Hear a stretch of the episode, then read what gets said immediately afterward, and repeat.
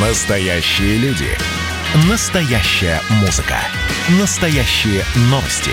Радио «Комсомольская правда». Радио про настоящее. 97,2 FM. Эм. Как дела, Россия? Ватсап-страна! Этот год еще не закончился Хотя очень хотелось бы, чтобы никаких сюрпризов уже не было. Но со следующего года в России повысятся некоторые налоги и сборы.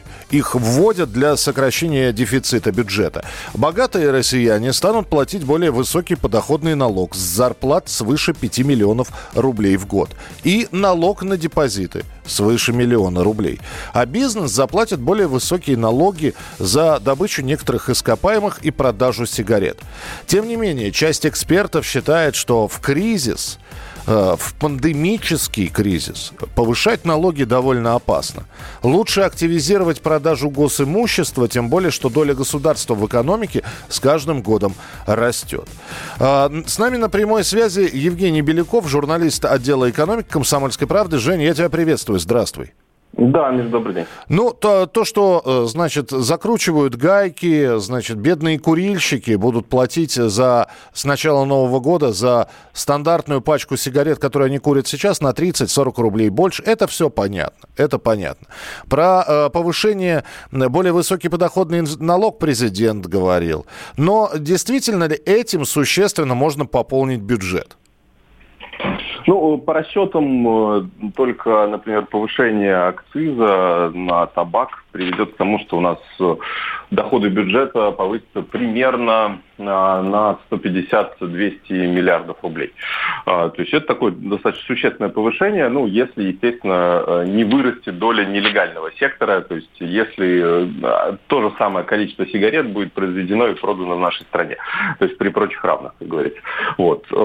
Поэтому, в принципе, эти, это повышение, оно такое достаточно значимое, хотя это все равно, если так посмотреть на весь объем нашего бюджета, то это речь лишь о процентах, 1%, полтора-два процента максимум.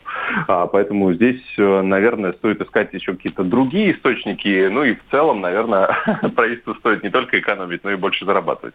Хорошо, но тогда давай про продажу имущества поговорим все-таки. Может быть, это действительно принесет реальный доход?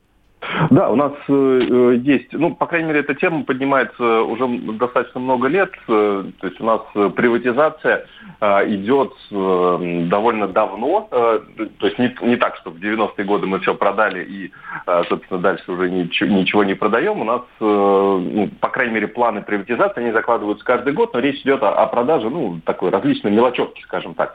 Э, то есть там выручка, например, за прошлый год составила 11,5 миллиардов рублей. То есть э, в рамках бюджета это вообще копейки, это одна двухтысячная от э, общего объема доходов. Поэтому эксперты предлагают ну, каким-то образом э, эту историю активизировать, э, потому что государственной собственности еще очень и очень много. Причем собственности различные, как федеральные, так и региональные, муниципальные. И большая часть этой собственности практически никак не используется или если даже используется, то неэффективно и что приносит убытки государству. То есть мы, например, например, э, ну, у нас на виду всегда крупные государственные компании, э, и они, в принципе, достаточно эффективны и достаточно много денег в бюджет приносят в виде дивидендов. Ну, взять э, тот же Сбербанк, который недавно стал Сбером, угу. взять Роснефть, Газпром, то есть это крупнейшие налогоплательщики, во-первых. Во-вторых, это крупнейшие Э, так скажем, дивидендосдатчики, да, то есть эти компании получают чистую прибыль, и половину этой чистой прибыли распределяют на дивиденды, а так как у государства а, там либо контрольный э, пакет, либо даже чуть больше, то, соответственно, государство тоже получает, это такая тоже доходная часть э, бюджета. Поэтому... Но, но, при этом он, но при этом государство лишается каких-то активов. Скажи, а эта продажа, она целиком и полностью, или это все-таки все передача прав, передача аренды, или продается все окончательно? Э, по-разному. То есть э, есть несколько вариантов. То есть э, а, либо компания, ну, например, там государство продает какую-то компанию и та становится частной, но если речь не идет о каких-то, а, если речь не идет о каких-то важных, ну, важных стратегически значимых а, компаниях, то, конечно, можно и продавать полностью. Но сейчас эксперты говорят, что у нас есть несколько компаний, у которых стопроцентный контроль у государства. Но при этом стопроцентный контроль, он, по сути, бессмысленный. Потому что эм, э, даже при наличии 75% акций плюс одна акция, э, ну, полный контроль над компанией образуется. То есть там даже ну, невозможно никакое э, решение, противоречащее логике государства, поставить на голосование. А, поэтому, ну, собрание акционеров. А, поэтому здесь проблем особых нет. И, собственно, вот как один из экспертов мне еще рассказал, даже если продать вот эти маленькие пакеты в тех компаниях, где у государства 100% или там, по крайней мере, больше 75% акций, то это уже принесет в бюджет около триллиона рублей. И, собственно, ну, почему бы это не сделать, если это никак не отразится на контроле государства над этим там стратегически важным активом. Вот здесь пишут, э, Михаил, я уже лично нашел, где продают, ну, контрабанд электронные сигареты, перехожу на них. А что будет делать государство, если все бросят курить и пить при условии, что я курю и выпиваю, но в свои 55 лет не болею и на больничном был 4 раза в жизни? А знаю многих зожевцев, которые болеют регулярно, то есть тратящих госденьги на лечение. Видишь, э, а, когда мы говорим про продажу активов государственных, это ну, как-то воспринимается как ну, у вас своя свадьба, у нас своя. Когда, Наверное, да. Когда идет э, дело повышения акцизов вызов, которые так или иначе отразятся на жизни людей, это все воспринимается в штыки. И предлагаются всевозможные способы. А почему бы вам крупные госкорпорации, э, э, частные корпорации не обложить дополнительным налогом? У них топ-менеджмент получает столько, сколько люди за 10 лет получают. Ну, вот, собственно, топ-менеджмент сейчас и обложили дополнительным налогом подоходным. То есть они теперь будут э, с доходов, превышающих 5 миллионов рублей в год, платить не 13, а 15 процентов. То есть, и это, кстати, это, это тоже принесет порядка там 100-150 миллиардов рублей, насколько я помню.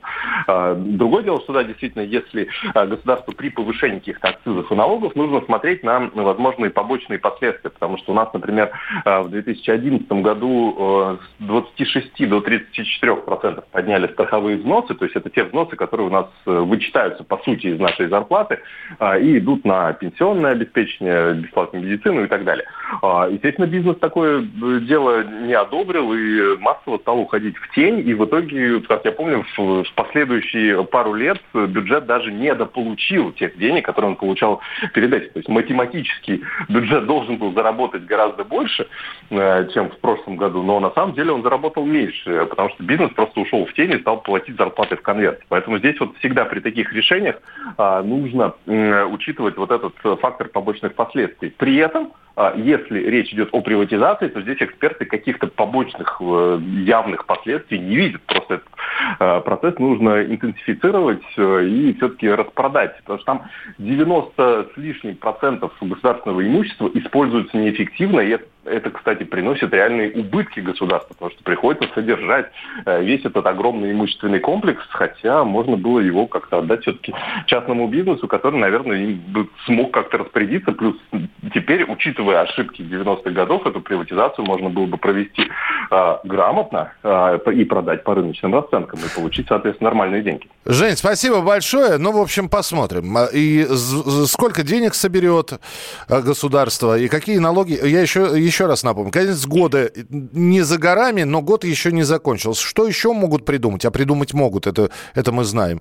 Поэтому э, следим за развитием событий. Евгений Беляков, журналист отдела экономики «Комсомольской правды», был у нас в прямом эфире.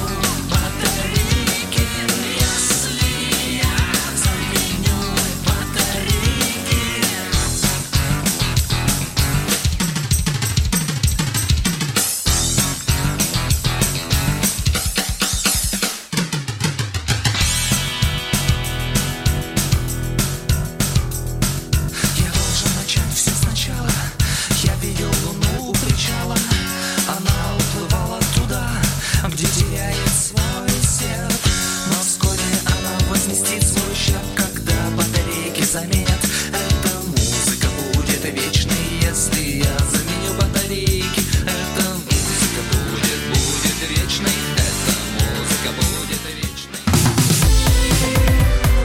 Как дела, Россия? Ватсап-страна! страна